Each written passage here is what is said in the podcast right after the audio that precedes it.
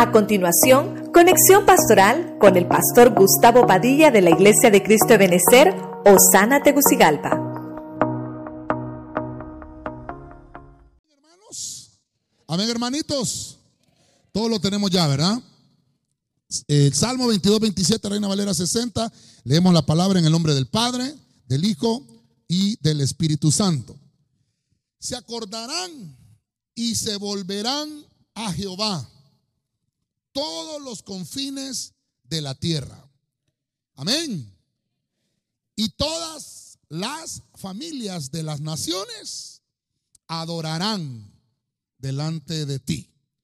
Es un versículo escatológico, ¿verdad? Está hablando de un tiempo donde en el milenio todas las naciones van a adorar, dice ahí, todas las naciones, miren lo que dice ahí, las familias de las naciones. No solamente está hablando de una tribu de Israel o no está hablando solamente de una nación, sino que está hablando completa y generalmente de toda este, la, la nación. No sé si podemos encender dos aires más, hermanitos. Sí, dos aires más, uno más. Bueno, dos más creo yo. Siento un poquito, no sé si soy yo, hermanos. Es la menopausia, no, andropausia. Renunciamos, rechazamos. Bueno, el tema que vamos a tratar de desarrollar, mire, voy a, tratar de utilizar mi pizarrita también. Le pusimos adorar en familia. Diga conmigo, adorar en familia. ¿Cuántos quieren que yo les hable? Oramos. Padre Celestial, en el nombre de Cristo te pedimos que nos bendigas, háblanos por tu palabra en esta hora. Te pedimos, Señor, que tomes el control y que sea tu Espíritu Santo hablándonos al corazón, a nuestra vida, para que podamos, Señor, ser iluminados por tu palabra. Háblanos, Señor, a cada hogar, a cada familia representada en la vida de mis hermanos. Te pedimos que sea tu Espíritu Santo derramando esa palabra que necesitamos, Señor, específicamente para tomar decisiones certeras.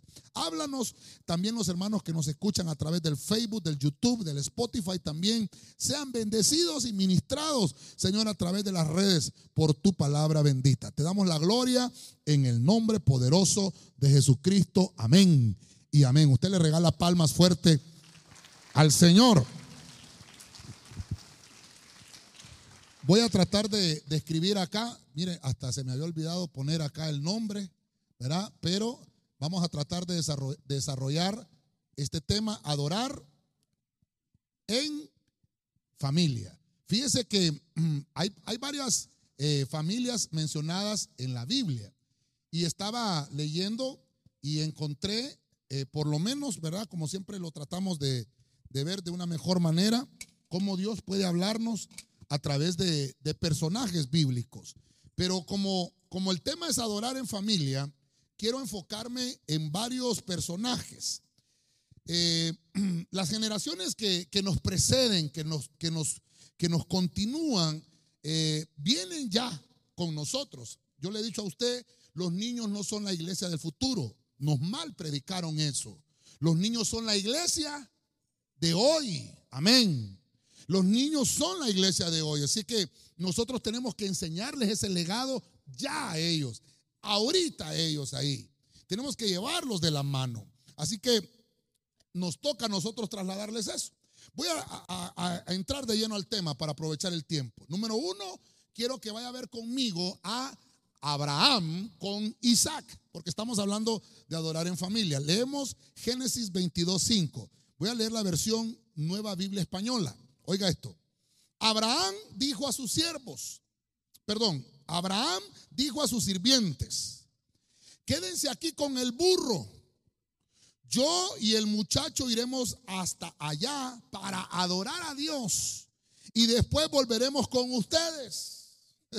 Usted me dirá, pastor, el burro por delante, porque dice yo y el muchacho. Y aparte de eso que dice el burro, ahí también Dios santo. Mire, mire, la Biblia, hermano, no se hace complicaciones con la gramática. Si la Biblia dice yo y el muchacho es porque está hablando que Abraham se pone primero. Amén. O sea que el papá, levante la mano los que somos padres de familia aquí. Ah, mire qué lindo. Entonces usted tiene que decir yo y mis hijos adoraremos. Amén. Entonces mire qué interesante. Yo no sé cuántas veces hemos hablado de Abraham en temas familiares, hermano, qué tremendo. Pero fíjese que a este primer punto de adorar en familia pongo Abraham e Isaac. ¿Por qué? Porque le está dando una lección el Señor cómo tiene que entregar en el altar. Y, una de las enseñanzas es adorar al Señor entregando lo amado. Entonces voy a tratar de, poner acá, mire que no había tomado acá en cuenta que solo tengo este micrófono, pero bueno, Abraham, aunque esta versión lo escribe diferente, pero es Abraham y aquí tenemos a Isaac. Abraham significa el papá que ha sido eh, llamado para ser multiplicado. Y este nombre Isaac significa gozo. Eso significa Isaac.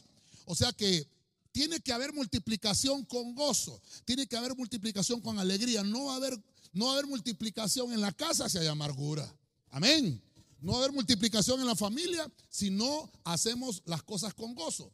Entonces, una de las primeras cosas que, vemos acá es que cuando vamos a adorar en familia, tenemos que entregar lo más amado. ¿Cómo así, pastor? Hemos visto en, temas de Santa Cena, hemos visto en temas familiares, hemos visto en temas de enseñanza, de adoración, cómo en ese punto tan importante, Abraham le está enseñando a su hijo cómo se adora. Abraham es un hombre ya viejo, 115 años, porque a la edad de 100 años eh, ya estaba embarazada Sara, cuando Abraham tenía 100 años. Entonces, eh, aproximadamente Isaac tiene 15 años acá, entonces Abraham tiene 115. Si usted me dirá, pastor, yo no puedo adorar al Señor porque ya estoy viejo, mentira, porque Abraham tenía 115 y empezaba a adorar al Señor, imagínese usted. Y entonces se va Abraham con Isaac y le dice, ¿Dónde está el cordero? Ya lo hemos visto. Y Isaac, hermano, sabía que había que presentar algo en el altar, que había que entregar algo, que se entregaba lo mejor. No sabía Isaac que era él. Y usted ya lo ha visto conmigo, pero yo lo que me, lo que me quiero enfocar es en lo que, en lo que le subrayé. Yo y el muchacho iremos hasta allá para, para, para adorar a Dios. Abraham, hermano, estaba siendo probado. Abraham venía de una tierra donde habían ah, eh, ídolos, venía de una tierra donde se adoraba en un altar literal ídolos. Imagínese usted 115 años de vida Abraham. Se había venido de su tierra. Había prácticamente, dice que algunos 75 años tenía Abraham cuando se vino de Ur de los Caldeos, porque dice que tardó, tardó 25 años en que se le materializara la promesa a Abraham.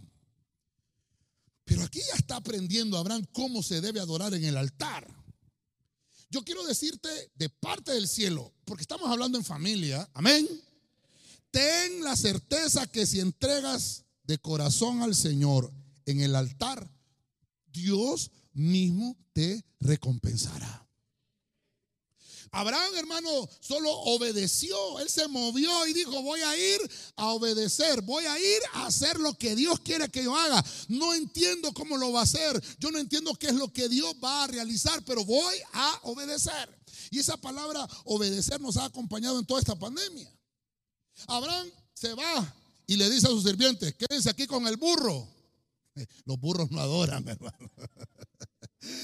Pero es que perdónenme, ahí dice que el burro no subió. Por eso es que con obediencia, dígale al que tiene la par, hermano, es con obediencia que tenemos que subir al altar. Entonces, ok, vamos a ir avanzando un poquito acá. Yo sé que hay hermanos que anotan, ¿verdad? Entonces, vamos a ponerla acá, subir al altar, obviamente, con, ¿con qué hermano? Con obediencia. Ya lo voy a poner a predicar más bien a usted, mire, ya me tiene controladas las, las prédicas, ¿verdad? Con obediencia. Entonces, mire qué interesante. Nuestra familia va a hacer lo que nos ve hacer a nosotros. Isaac estaba observando cómo hacía su papá.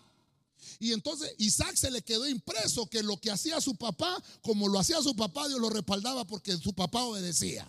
¿Qué cree que pasó más adelante? Isaac le trasladó lo mismo a Jacob, le trasladó lo mismo a Esaú.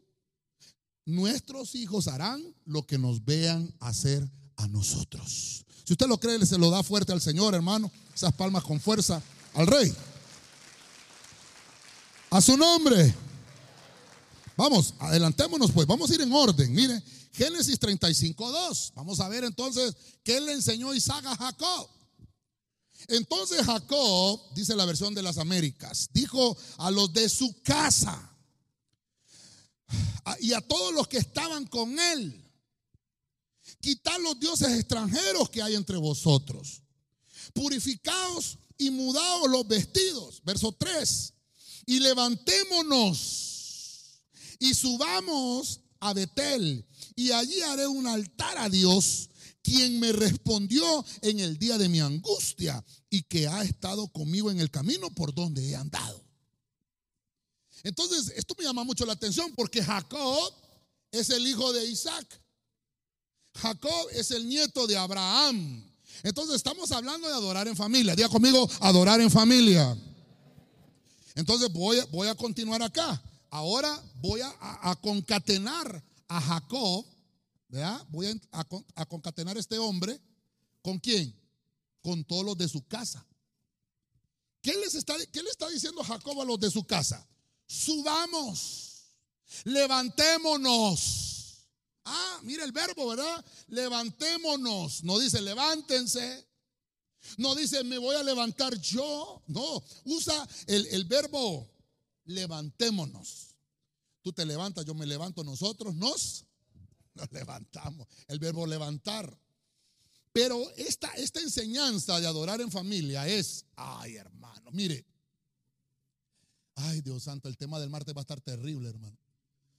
Aquí hay que erradicar los ídolos. Yo no sé, hermano, su familia, pero yo conozco la mía. Hay, hay ídolos que adoraban sus familiares, sus antepasados. Levante el dedo chiquito del pie izquierdo, hermano. Si hay ídolos. El punto es, hermano, que aquí hay una serie que yo le dije la vez pasada que se llama La tienda roja, se llama, ¿verdad? ¿Usted la encuentra ahí? Aquellos que les gusta ver series. La tienda roja se llama. Y fíjese, hermano, que solo son dos capítulos, de hora y media cada capítulo. Y se trata de esta historia. Obviamente hay algunos apócrifos ahí porque hay, hay cosas que no están en la Biblia, pero habla de las esposas de Jacob, donde ellas, hermano, estaban en una tienda roja, se le llamaba tienda roja, porque las mujeres ahí, eran cuatro mujeres que tenía Jacob. Entonces las mujeres ahí, hermano, ellas solas entre ellas hablaban, eh, ahí daban a luz los niños, hermano. Eh, cuando estaban en el tiempo de menstruación, ahí se purificaban porque en la antigüedad eh, respetaban mucho cuando una mujer estaba en su periodo. Entonces era bien complicado. Entonces les llamaban la tienda roja, eran carpas rojas. Entonces las mujeres estaban ahí, los hombres no entraban. Mira qué terrible. Y sucede algo interesante. Se tiene que mover la casa, se tiene que mover el campamento.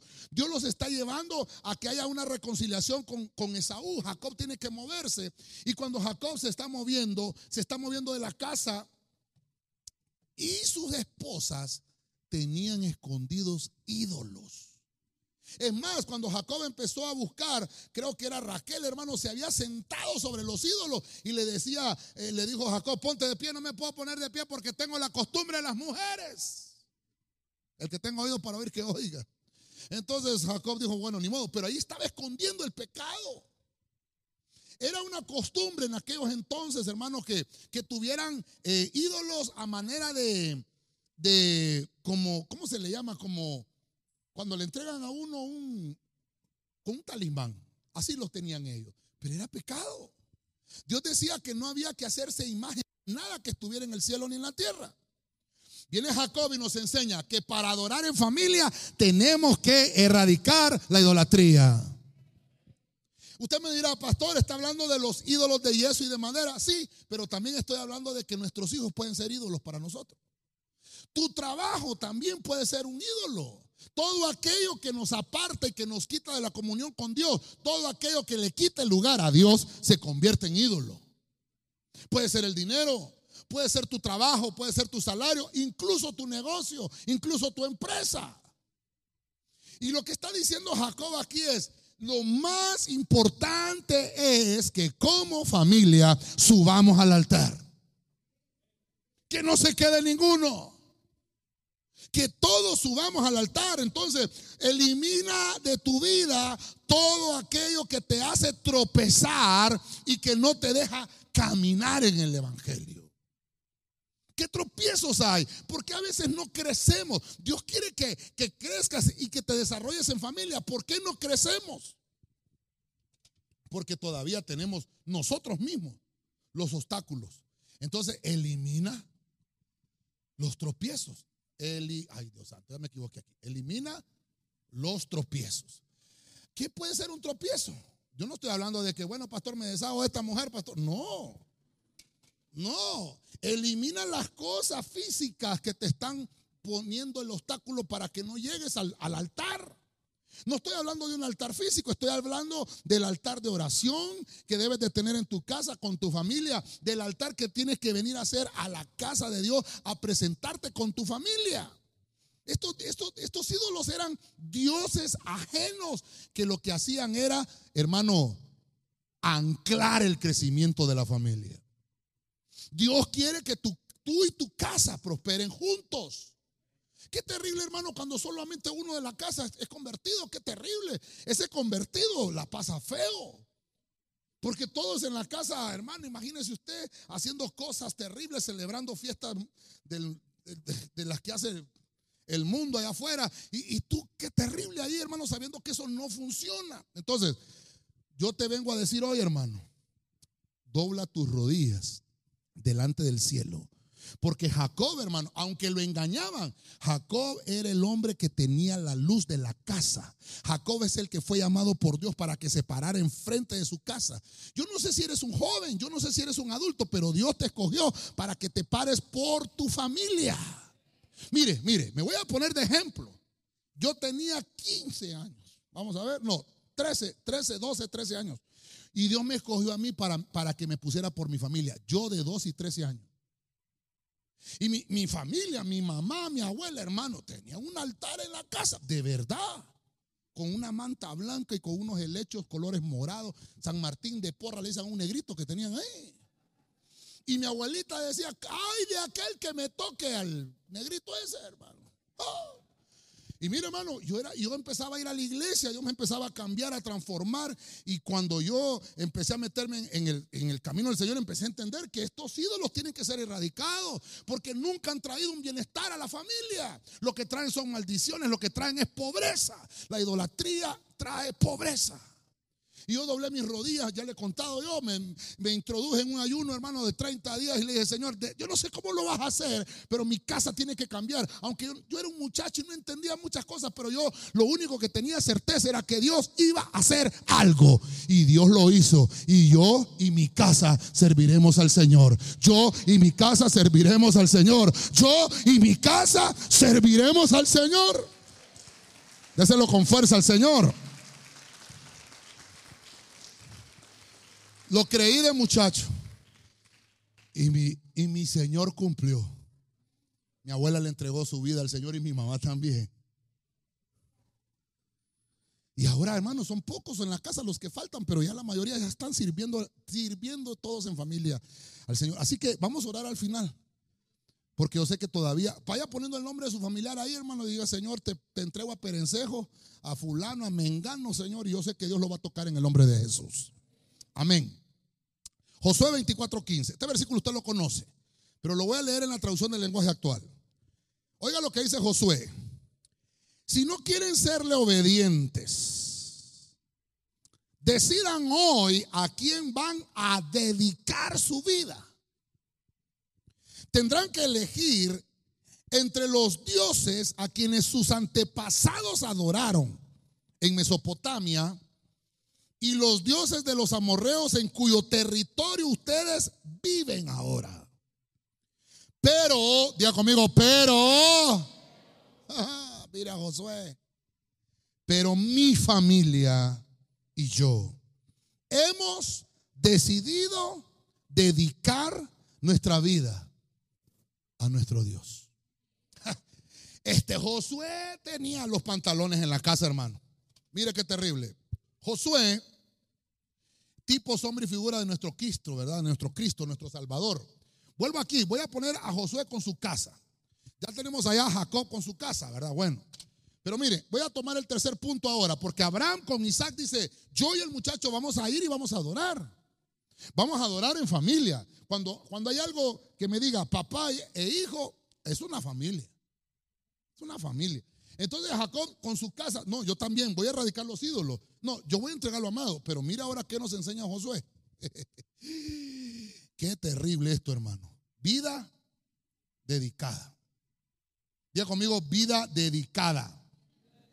No, hermano, dígalo fuerte, vida dedicada. ¿Cómo es eso de vida dedicada? Usted ha oído esos comentarios de que le dicen a uno, vos solo en la iglesia pasaste, voy a llevar la cama para allá. Eso es vida dedicada. Si no le han hecho el comentario es que su vida no está dedicada. ¿Y para dónde vas? A la iglesia. Solo en la iglesia. Ah, cuando digo los comentarios, ah, estoy alcanzando el, el nivel de Josué. Su vida está dedicada. Yo, yo, hermano, mire, aquí está la pastora. Desde que nos metimos al Evangelio, hermano. Dedicados, hermano. Dedicados. Nuestra vida dedicada. Nuestro matrimonio dedicado. Y, no puedo hablar de usted porque tengo que predicarme yo mismo primero y serle ejemplo a usted. Nuestros hijos, hermano, crecieron en el matrimonio evangélico eh, con las bases doctrinales ya han pasado más de dos décadas, dos décadas y media, para la gloria del Señor. Y, entonces yo le puedo decir, hermano, pero si uno aplica la Biblia, funciona. Solamente digamos una vida dedicada. Hermano, ¿por qué voy a dedicarme a otra cosa que no va a funcionar? ¿Por qué me voy a dedicar a hacer otras cosas que no van a funcionar? Mire, mire Josué la enseñanza de adorar en familia. Vida dedicada. ¿Qué, nos enseña Josué? Cuando hablamos de Josué hablamos de conquista. Josué estaba conquistando la tierra prometida y muchos hermanos estaban anhelando cuántas, cuántas hectáreas me van a tocar a mí, pero no estaban preocupados por su familia. ¿Sabe qué puedo ver aquí yo? A Josué conquistando primero su familia. Primero conquistó su familia. A veces, hermanos, queremos ir a conquistar otros lugares, pero no tenemos conquistada nuestra familia. ¿Cuántos anhelan ministerio?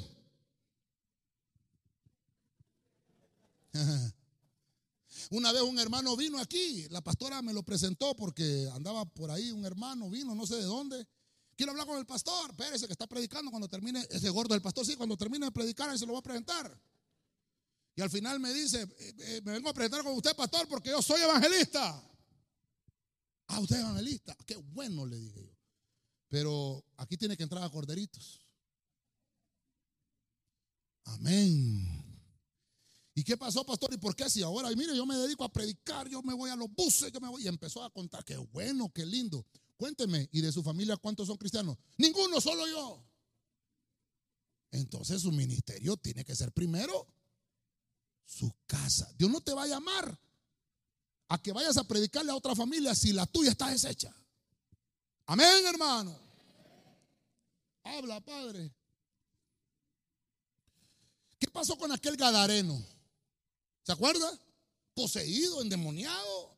Y dice que andaba desnudo, sin cobertura, vivía en las tumbas, vivía en el cementerio y solo puso el pie el Señor en ese territorio Oh, todo lugar que pise la planta de tu pie será, será tuyo. Solo puso la planta del pie el Señor, no dijo nada. Y los demonios del Gadareno dijeron, ¿qué tienes con nosotros? Ah, usted conoce la historia. Le sacó los chamucos el Señor. Y cuando aquel hombre ya estaba en orden y todo, ya lo taparon con una toalla, qué sé yo, le dijo, Señor, quiero seguirte.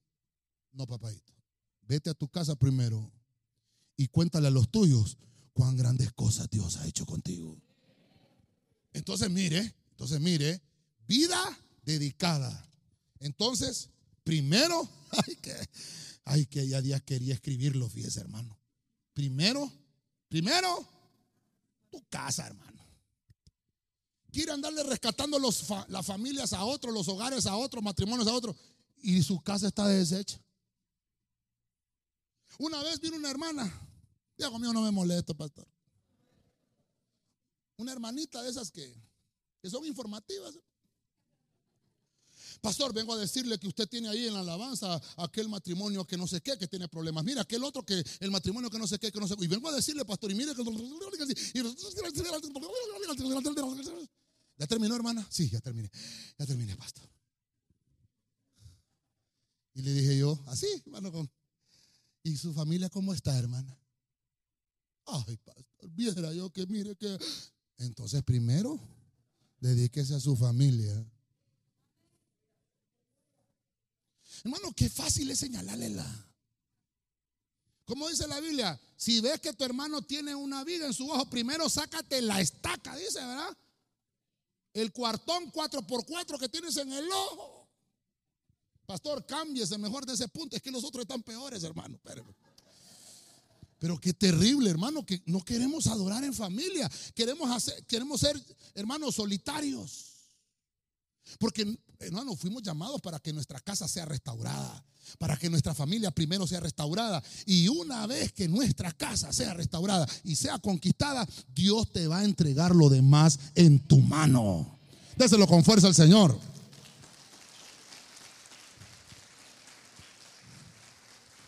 Mire, conquistarás tu familia. Amén. ¿Cuántos lo creen?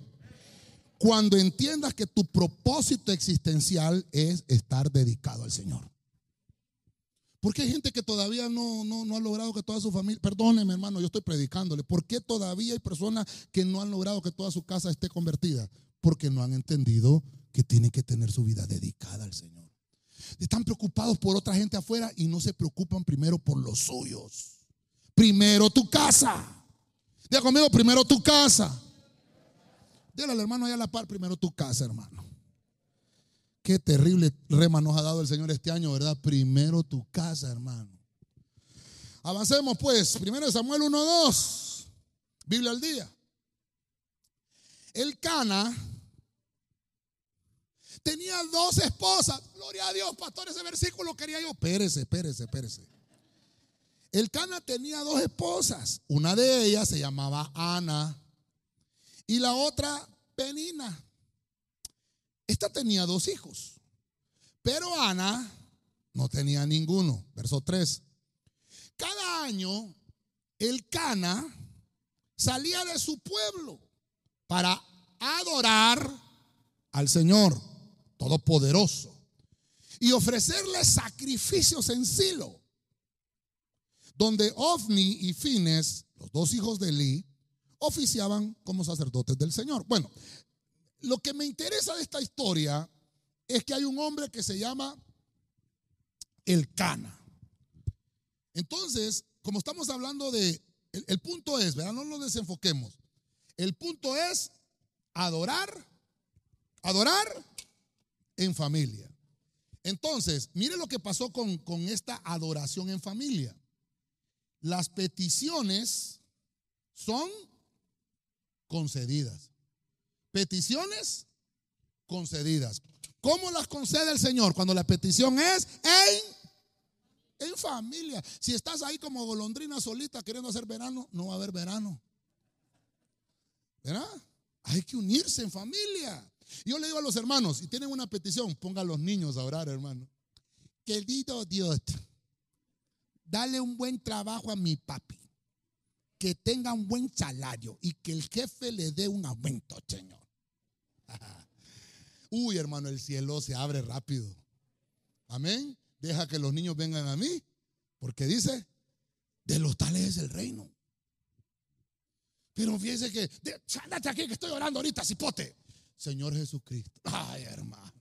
Póngalo a orar con usted ahí. Amén, hermano. Mire el cana voy a obviar ese detallito de las dos esposas. Es que mire, a lo mejor lo hablamos, ¿verdad? Mire, en la antigüedad era permitido que los hombres tuvieran dos esposas. ¿Por qué pasaba esto?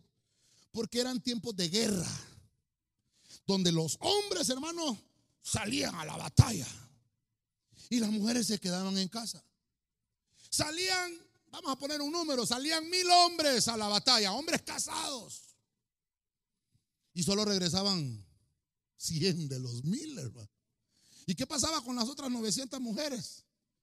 Quedaban, quedaban viudas. Entonces, había más mujeres que hombres.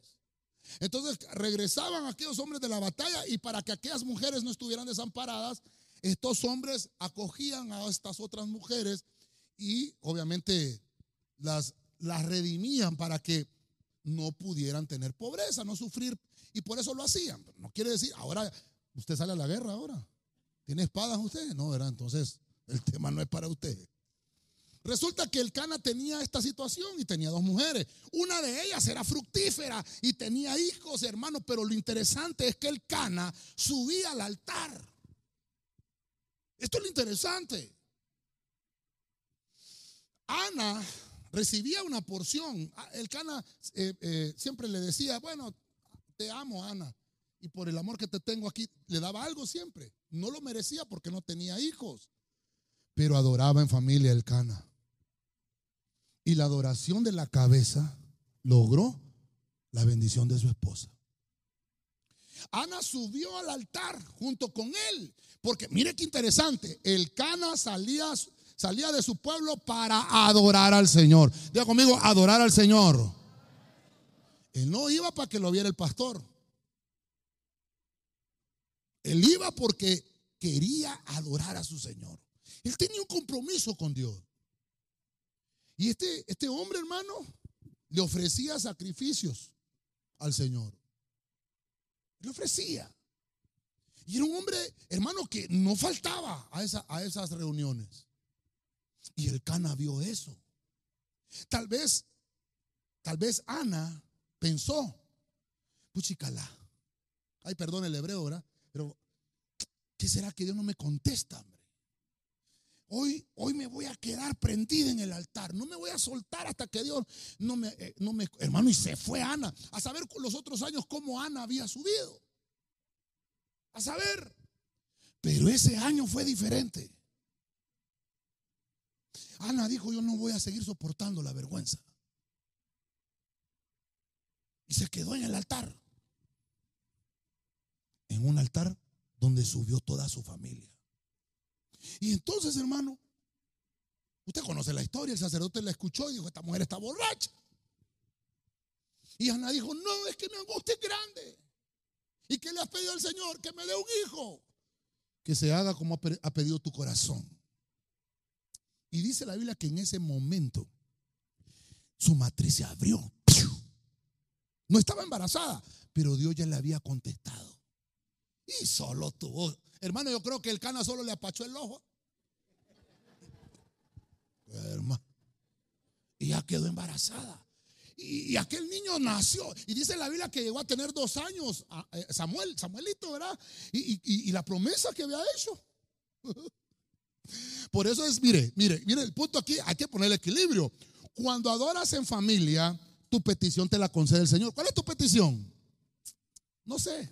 Usted la va a poner al final. Pero Dios te la va a conceder si subes en familia. ¿Sabe qué dice la Biblia? Dígame los hombres. ¿Sabe qué dice la Biblia? Que cuando el matrimonio está molesto, aunque el hombre ore, la oración se queda en el techo. Así dice, ¿verdad? No escuchará el Señor la oración de un esposo si está molesto con su esposa. Y puede hablar bonito, ¿no? ¿Verdad? Señor que habitas en los cielos sentado en tu trono a la diestra del Padre. Vengo hoy delante de tu presencia, este humilde servidor, Padre, a rendirte honor y gloria. Ahí se queda en el techo, hermano. Porque no se trata de eso, se trata de que subas en familia. Qué tremendo está esto. El Cana estaba actuando tal vez de una manera podemos verlo por el momento que él vivía. Tal vez nosotros no lo vemos correcto. Pero tenía problemas por tener dos mujeres. Tenía dos mujeres un camino. Tiene problema, hermano. hermano, pero yo solo, yo solo puedo ver acá que tu petición, si tú la trajiste hoy y veniste en familia, tu petición ya fue contestada por Dios. Amén.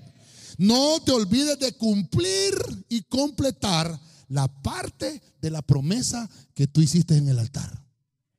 Porque fíjense, hermano, mire, Yo no sé cuánto se acuerdan, veníamos los miércoles a orar, hermano, y en la pizarra poníamos todas las peticiones, llenábamos la pizarra, poníamos la otra, hermano Dios santo, y hasta en la pared queríamos anotar las peticiones. Yo, y yo me recuerdo unos hermanos que pedían trabajo, pedían aumento, pedían esposa, de todo, hermano. Y Dios contesta. ¿Cuántos creen que Dios contesta? Y después miraba que ya la intercesión, éramos 50, empezamos 50. Y después éramos 8. Y cuatro pelones, de verdad, hermano. Y yo decía, y aquel hermano, no es que ya, le, ya le contestó el Señor la petición. ¿Y qué se hizo el hermano? Nunca vino a dar gracias. Y el otro hermano, no es que aquel hermano como pidió que se casó también y fíjate, ¿y qué se hizo el hermano? No, como ya, ya le contestó el Señor, se perdió. Pero si eso no, es motivo para que me aparte, con mayor razón yo tengo que subir al altar y en este momento tengo que cumplir lo que prometí para que Dios me concediera mi petición. Si Dios ya te contestó, no te olvides de completar la parte de tu promesa. Entonces es terrible. Qué bonito cuando tenemos la necesidad, hermano, y lloramos ahí en el altar. Y dejamos mocos y todo ahí. Hasta COVID dejamos ahí. Una vez que el Señor nos contesta, desapareció el No se trata de eso. Es mire, hermano, ¿se acuerda usted? 100, perdón, 10 leprosos. Llegaron con una necesidad, Señor, sánanos.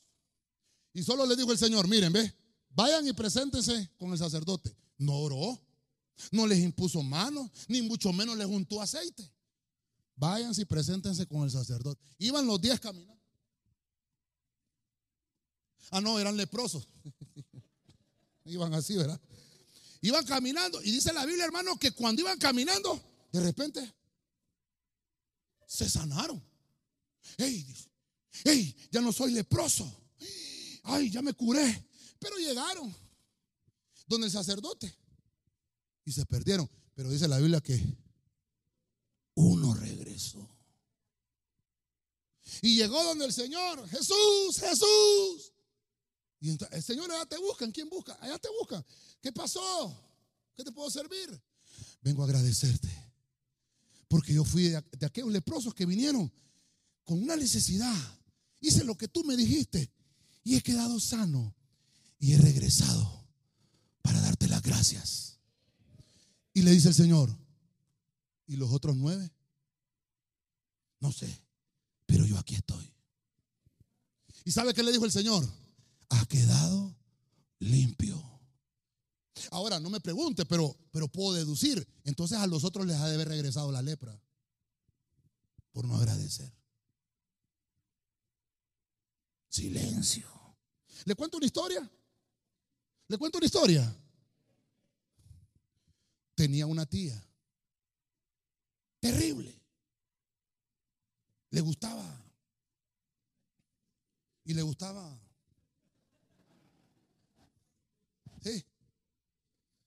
Y fíjese que Dios la, Dios la rescata, Dios la llama, ella cambia, se hace cristiana.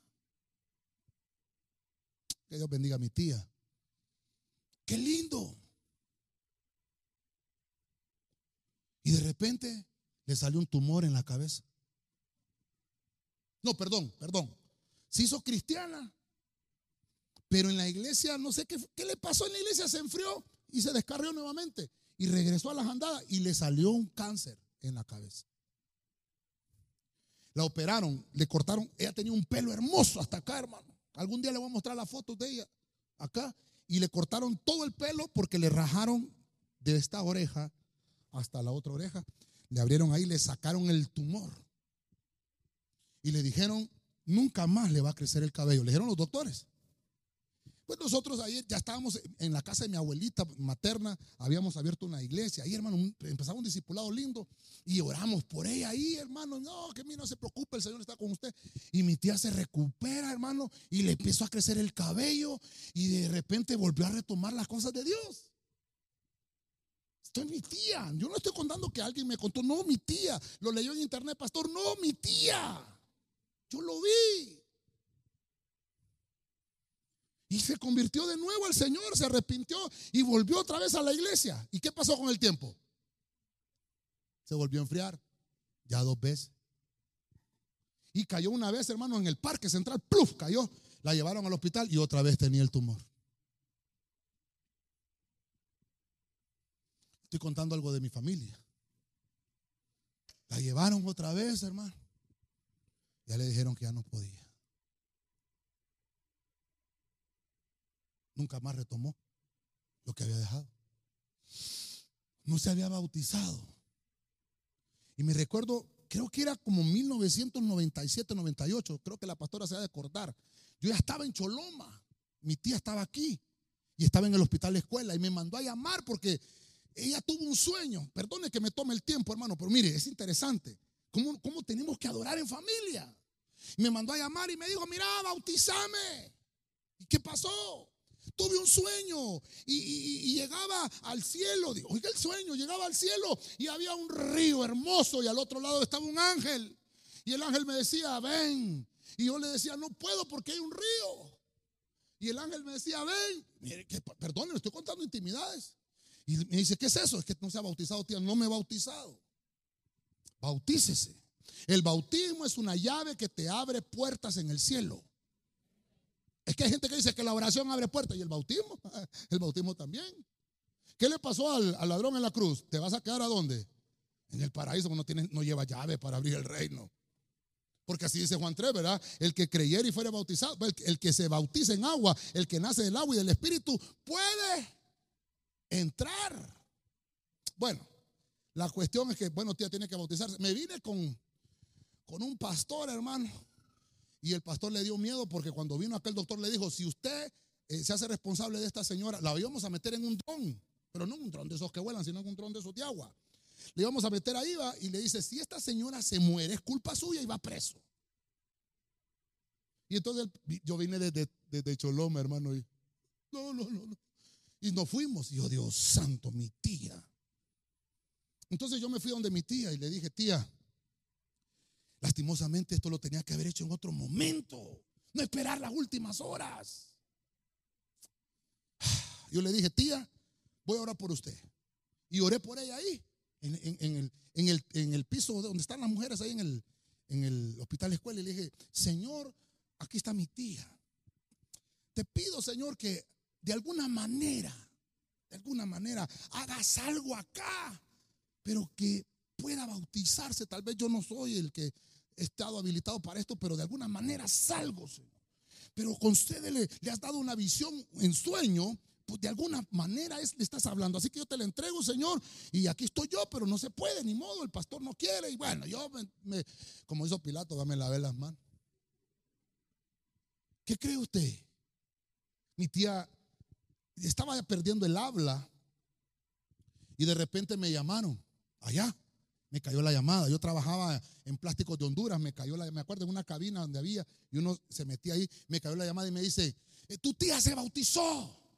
¿Cómo? Sí, andaban unos locos predicando el evangelio en el hospital. Y, y resulta que le dieron de alta a tu tía. Y entonces los locos estos se la llevaron a un río. Y la bautizaron, la sumergieron en el agua, en el nombre del Padre, del Hijo y del Espíritu Santo. Gloria a Dios. ¿Sabe qué pasó? A los siete días de bautizada murió. Y yo sé que está con el Señor. Lo triste que me da es contarle que ya no está con nosotros. Para que le contara a ella el testimonio. Pero necesitamos ser agradecidos. Es que eso es lo que le quiero dejar marcado que a veces no agradecemos. Hermano, no te estoy, ni tan siquiera que Dios, me libre, no te estoy amenazando de decirte, hermano, si Dios te sanó y no le agradeces, te va a regresar la enfermedad. No, no, pero yo he visto cosas terribles. Dios quiere sanar tu familia, amén. Y tu petición ya fue contestada. Pero hay que aprender a ser agradecidos. Dele palmas fuerte al Señor, hermano. Voy a poner acá, aprender a dar gracias. ¿Qué nos cuesta? ¿Qué nos cuesta? Gracias. Qué fácil, ¿verdad? ¿Qué nos cuesta? Mire, el tiempo se me está avanzando también, hermano. Váyase conmigo, Lucas 2.41, Dios santo. Oiga esto, eh, la versión Arcas Fernández dice, los padres de Jesús iban todos los años a Jerusalén a celebrar la fiesta de Pascua. Verso 42.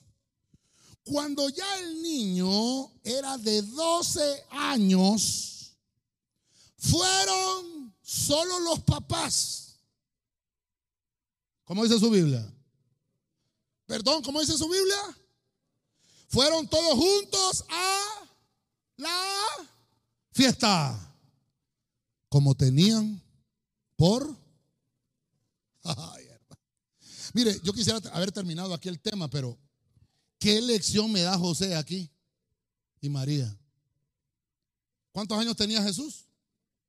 ¿Cuántos años tenía? Y dice la Biblia que ellos acostumbraban a subir todos los años. Tenían esa buena costumbre. Y yo le puse mejor costumbre. No, pastor, yo no voy a ir a la iglesia hoy porque tengo que dedicarle tiempo a mi familia. Vamos para el cine. ¿Es pecado, hermano? ¿Es pecado ir al cine con la familia? No, pero el detalle está que prefieres ir allá en vez de venir al culto. Para todo hay tiempo. Amén, hermano. Entonces, mire lo que nos enseña la familia. Cuando uno adora, es una mejor costumbre. ¿Por qué no vas al cine cuando es que está barato, hermano? ¿Cuándo? ¿Ah? Sí sabe, hombre, sí sabe. Eh, ah, el martes, Y, el martes estamos virtual, el culto lo mira después. ¿Sí o no? Pero el viernes aquí estamos, presenciales. El domingo, aquí estamos. Dígale al que tiene la par, qué bueno verte hoy, hermano. Estás teniendo la mejor costumbre. Déselo con palmas fuerte al Señor, hermano. Ah. Hermano, tenía José la costumbre de ir siempre a la fiesta. Aquí venimos a hacerle fiesta al Señor. Hermano, es que mire, cuando uno ya no le siente sabor al culto, hermano, yo, a veces le doy razón a algunos hermanos que no vienen, no le sienten sabor al culto. Le sienten más sabor al chicle que ya lo tienen más. Ay, Señor. No, hermano, cuando uno viene al culto, porque mayor es el Señor, es poderoso, es vencedor, es mi escudo, mi protector.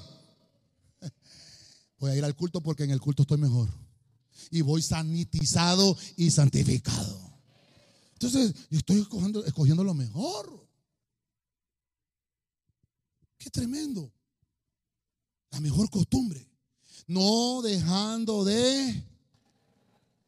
Dígalo fuerte para los que están por las redes sociales. No dejando de congregarnos como algunos tienen por costumbre. José y María. Puse a José porque es la cabeza del hogar. Aquí dice la Biblia, los padres de Jesús. Los padres. No es que Jesús, hermano, le decía, bueno, María, eh, vamos, no. No es que José decía, María, andate con el guirro. No. ¿Cómo dice ahí? Los padres de Jesús iban todos los años a celebrarle fiesta y el niño ya era de 12 años. Fueron todos juntos.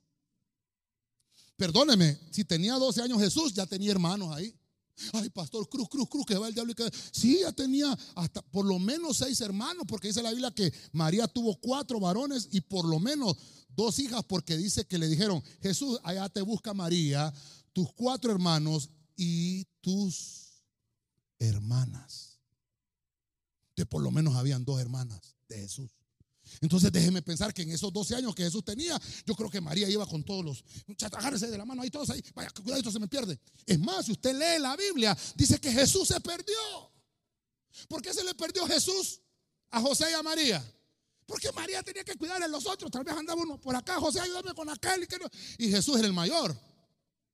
Y de repente, y Jesús se le perdió a Jesús. Pero, pero mire qué interesante, qué interesante. Cuando ellos regresaron, ¿sabe qué dijo? ¿Sabe qué dijeron los padres? Está en el templo.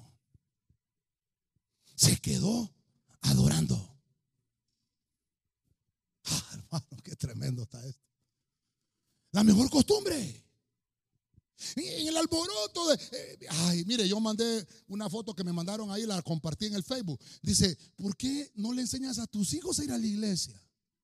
Ah, pastor, por la pandemia. No, hombre, si ya estamos vacunados todos. Y los niños, inmunidad de rebaño, hermano. Sí, ¿verdad? Amén, hermano. Inmunidad de rebaño. Tenemos que aplicar el adorar. Hermano, que que nada nos quite y que nada nos robe, el que tenemos que adorar en familia. Nuestro caminar en Dios dará la pauta para que nuestros hijos puedan imitar ese ejemplo. Nosotros queremos una mejor sociedad, pero no queremos esforzarnos. Hermano, en la semana estaba escuchando las noticias, qué gran lío porque quieren leer la Biblia en la, en la escuela. No es que yo soy católico, no es que yo soy evangélico. ¿Y quién está hablando de religión? Estamos hablando de leer la Biblia, no de un libro de catequesis ni un libro evangélico. Estamos, hermano, qué cabeza la que tenemos los hondureños. A todos le encontramos pelo en la sopa, pero queremos aprobar la marihuana. No es para fines médicos.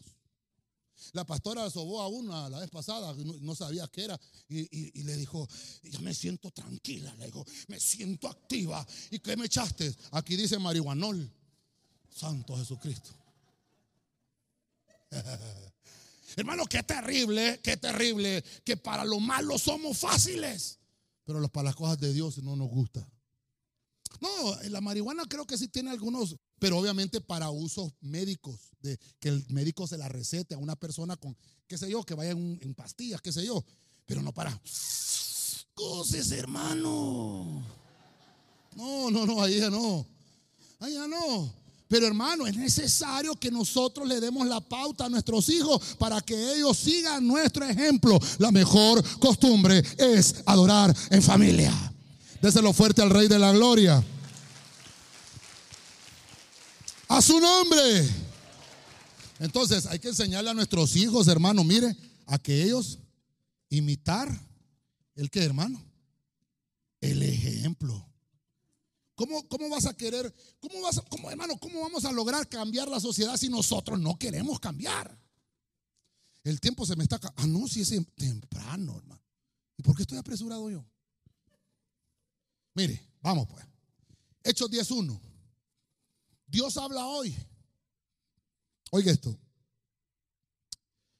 Había en la ciudad de Cesarea un hombre llamado Cornelio, centurión del batallón que llamaban el italiano. Verso 2. Era un hombre piadoso que junto con toda su familia, diga conmigo familia, junto con toda su familia, adoraba a Dios. Daba mucho dinero para ayudar a los judíos y oraba sin cesar a Dios. Era un hombre que le gustaban los hilos de José, hermano. Entonces, mire, ay hermano, vamos a hablar. ¿Sabe qué significa Cornelio, verdad? Creo que hay una, hay una prédica ahí que, que, tenemos de, solo de Cornelio, un tema familiar, lindo. Bueno, aquí voy a ver, como estamos hablando de adorar en familia, Cornelio y su casa. Ya vimos acá a Abraham e Isaac. Vemos a Jacob y su casa. Vemos a Josué y su casa. Elcana y Ana con su esposa. José y María. Cornelio y su casa. Y entonces, ¿qué nos enseña Cornelio cuando uno adora en familia? Dios está en. Dios está en Ah, diga conmigo, no me molesto, pastor. No vinieron hoy, pastor. Pero hay gente que solo tiene a Dios en los labios, pero no lo tiene en el corazón. Cornelio, hermano, no era judío. Es más, empezaba a predicarse el evangelio. No había wifi, no había Facebook ni WhatsApp. Ni Telegram, Instagram, Twitter, TikTok. No había. No me pregunte cómo, pero este hombre oyó, oyó hablar de Jesús. Hermano, el que quiere, quiere. El que desea, desea. El que tiene sed, busca el agua. El que tiene hambre, busca comida. Amén, hermano. De Cornelio, hermano. ¿Sabe qué significa? Significa cuerno, ¿verdad? Pero no es que le ponía los cuernos a la mujer, no. El cuerno en la Biblia significa autoridad. Era un hombre de autoridad, era un coronel, un militar, hermano. Cuadradito. Me lo imagino yo así. ¿Sabe cómo me lo imaginaba? Porque estaba estudiando, vi hermano, y, y prendí el tele y salía Maximus. ¿Se acuerda usted de esa película? El gladiador. Digo, el Señor me está poniendo como era Cornelio. Maximus. Así era, ¿verdad? Era, em, ¿cómo era? Coronel de las tropas de César. Le mataron a su hija, le mataron a su esposa, a su hijo. Y, hermano, soy un hombre. Hermano, qué, qué, escena esa, hermano. Fíjense que yo vi esa película, hermano. Esa película es del 2000, hace 21 años, hermano. Yo cuando la vi dije, esa película va a ganar el, el Oscar. Y lo ganó, fíjense. Buenísima película esa, hermano. Y fíjense que ese hombre no se volvió a casar, hermano. Ese hombre, a su esposa, ¿verdad, hermano? Hermano, y dice que se vengó. Qué terrible ese hombre, hermano. Fíjese, hermano, perdone que no estoy predicando la película, pero que es que máximo, hermano. ¿Cómo peleaba ese hombre, hermano? Pues es que yo me imagino a Cornelio así, hermano. No era, no era israelita, era un romano. Y usted sabe que los romanos eran despiadados. Cuando uno ve esas películas, digo yo, ¿cómo eran los romanos? Hermanos, si los romanos crucificaron a Jesús. Lo latigaron. Son los que le pusieron los clavos en la mano. Hombre, eh, hombres malos. Dios y este Cornelio, hermano, todo, todo lo contrario. Dice que era un hombre piadoso, que junto con toda su, con toda su, ah, Qué lección de adorar en familia. Dice que adoraba.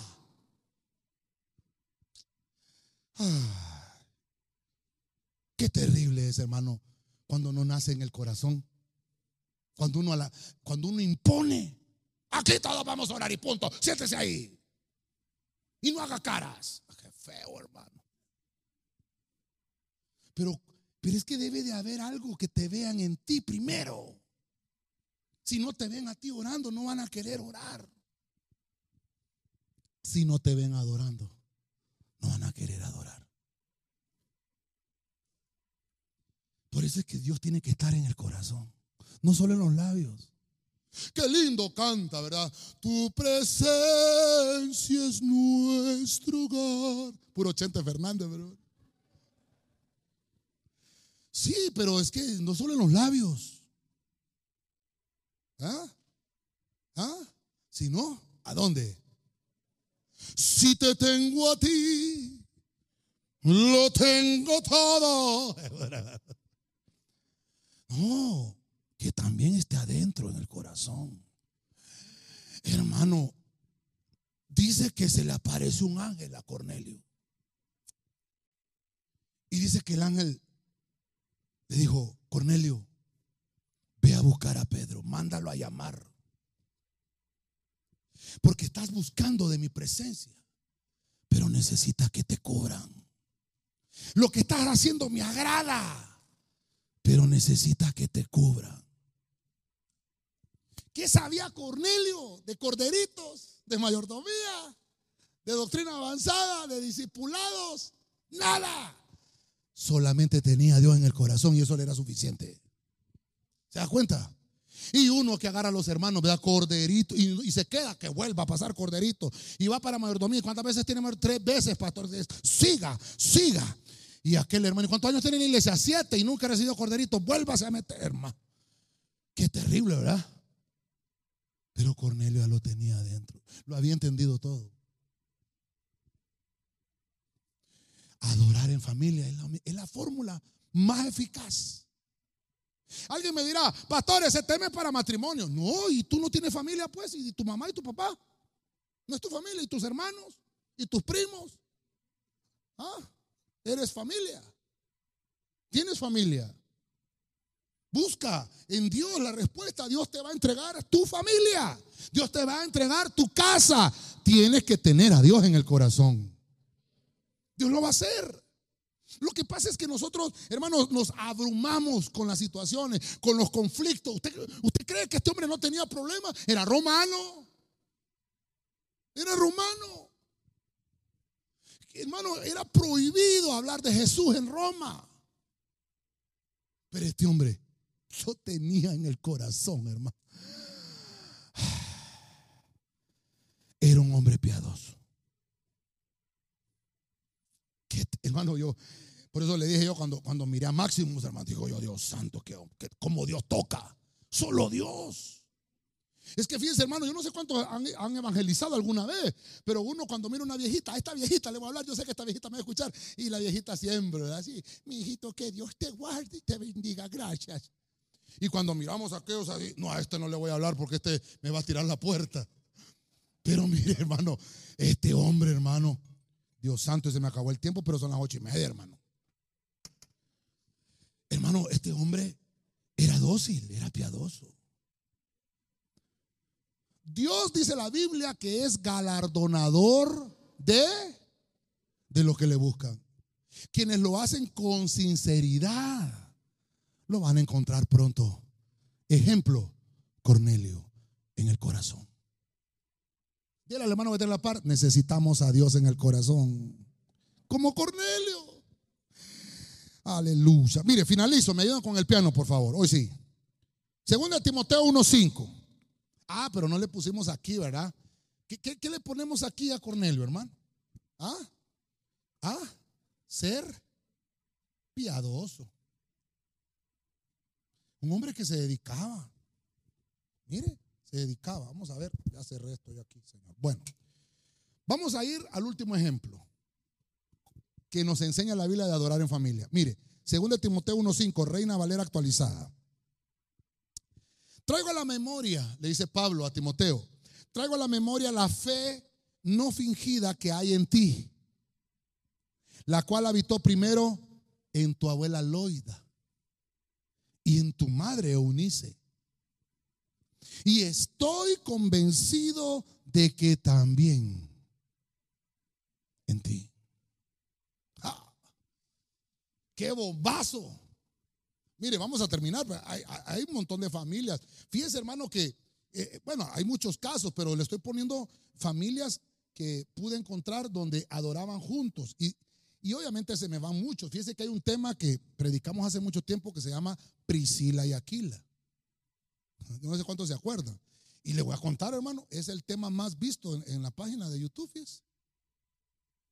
Y solo hay siete versículos y de los siete versículos sacamos siete puntos de Priscila y Aquila. Priscila y Aquila nunca tuvieron hijos. La que tenía ministerio era Priscila. Aquila era el esposo.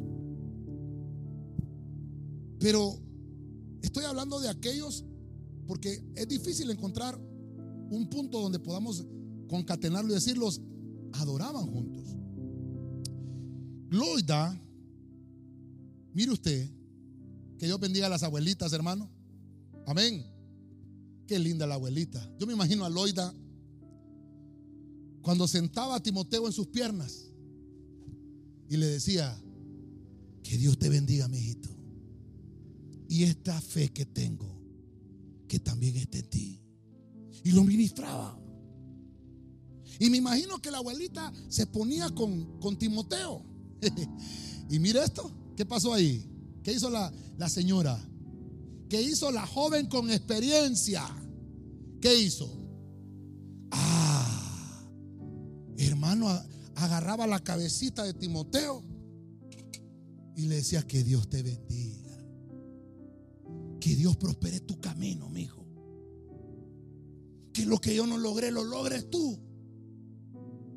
Ah, hermano. Y, mira qué terrible cuando un apóstol reconoce el ministerio que habita en Timoteo. Ya hablamos de eso, ¿verdad? Le dice el apóstol, qué fe la que tiene Timoteo. Y yo sé que estoy seguro y convencido, convencido de que fue traspasada desde tu abuela Loida. Esa fe viene de tu abuela Loida y tu madre Unice y la tienes tú también. Eres de la misma de la misma estirpe de fe. Dice ahí, mire la estirpe de esta fe. Una fe no fingida. Los hermanos de televisión a veces ponen la cámara cuando están adorando. Y hay hermanos que están así, ¿va? Están viendo así, ¿va? El hermano de la Cuando le ponen la cámara.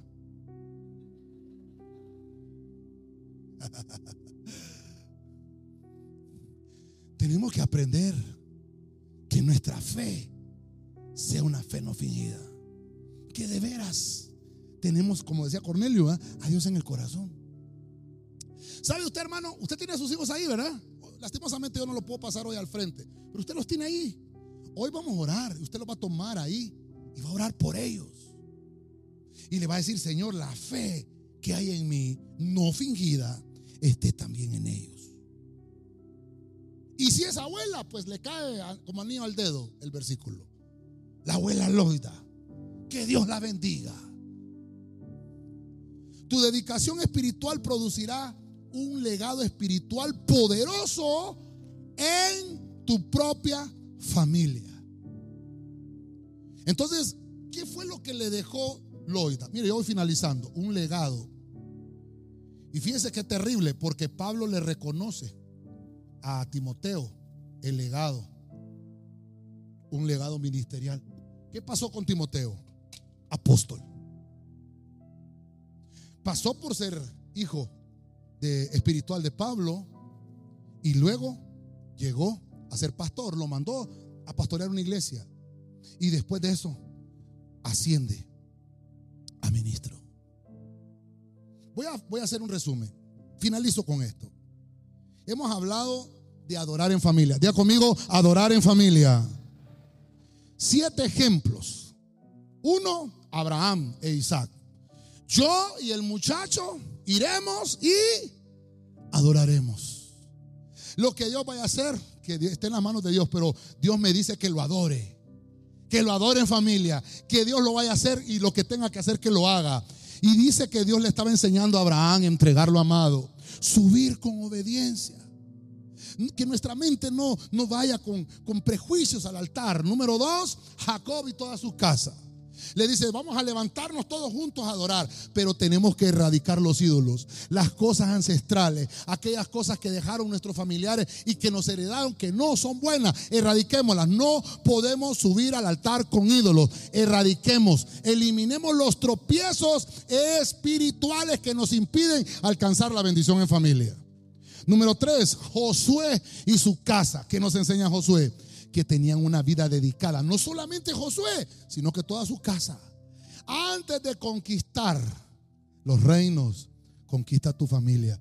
Primero, tu casa. Número cuatro, el Cana y Ana. Dice la Biblia que tenía una petición Ana. El Cana la amaba mucho a Ana, pero no podía hacer más. La bendecía sí, pero eso no la satisfacía. Y, Ana, hermano, de tantas veces que subían a adorar, llevó su petición al altar y dijo, esta vez no me bajo del altar hasta que no obtenga respuesta. Había subido Ana, pero la respuesta había sido negativa. Y ese día dijo Ana, voy a subir y voy a hacer un pacto de promesa con Dios. Y entonces nos enseña Ana que tenemos que aprender a dar gracias. Dice la Biblia que hasta un canto hizo Ana ahí. Un canto hizo Ana ahí. Número 5. José y María tenían la mejor costumbre, subían juntos en familia a adorar a las fiestas. ¿Y qué es lo que le estaba enseñando él a sus hijos? A que imitaran el ejemplo. Obviamente usted me dirá, pastor, claro, si estaba Jesús, pero más adelante encontramos que aún su familia no le creía a Jesús en el ministerio. Pero más adelante vemos que Jacobo, hermano de Jesús, apóstol. A Judas, hermano de Jesús, apóstol. Quiere decir que al final cumplió el Señor su palabra. Cree en el Señor Jesucristo y serás salvo tú y toda tu casa. Número 6, Cornelio y toda su casa. ¿Qué ejemplo más grande? Cornelio nos enseña que Dios debe de estar en el corazón. Y nos enseña que era un hombre piadoso. adoremos en familia siendo piadosos. Y por último, la abuela Loida con Timoteo, adorando en familia. ¿Qué hizo la abuela Loida? Plantó la semilla en su nieto. La plantó en su hija, pero no se olvidó su nieto. Porque el Señor dijo que toda, hasta por mil generaciones, iba el Señor a manifestar su misericordia. Loida nos enseña que debemos también entregarles legado ministerial a los nuestros. Nos conviene adorar en familia. Déselo fuerte al Señor, hermano. Amén. Póngase de pie, póngase de pie.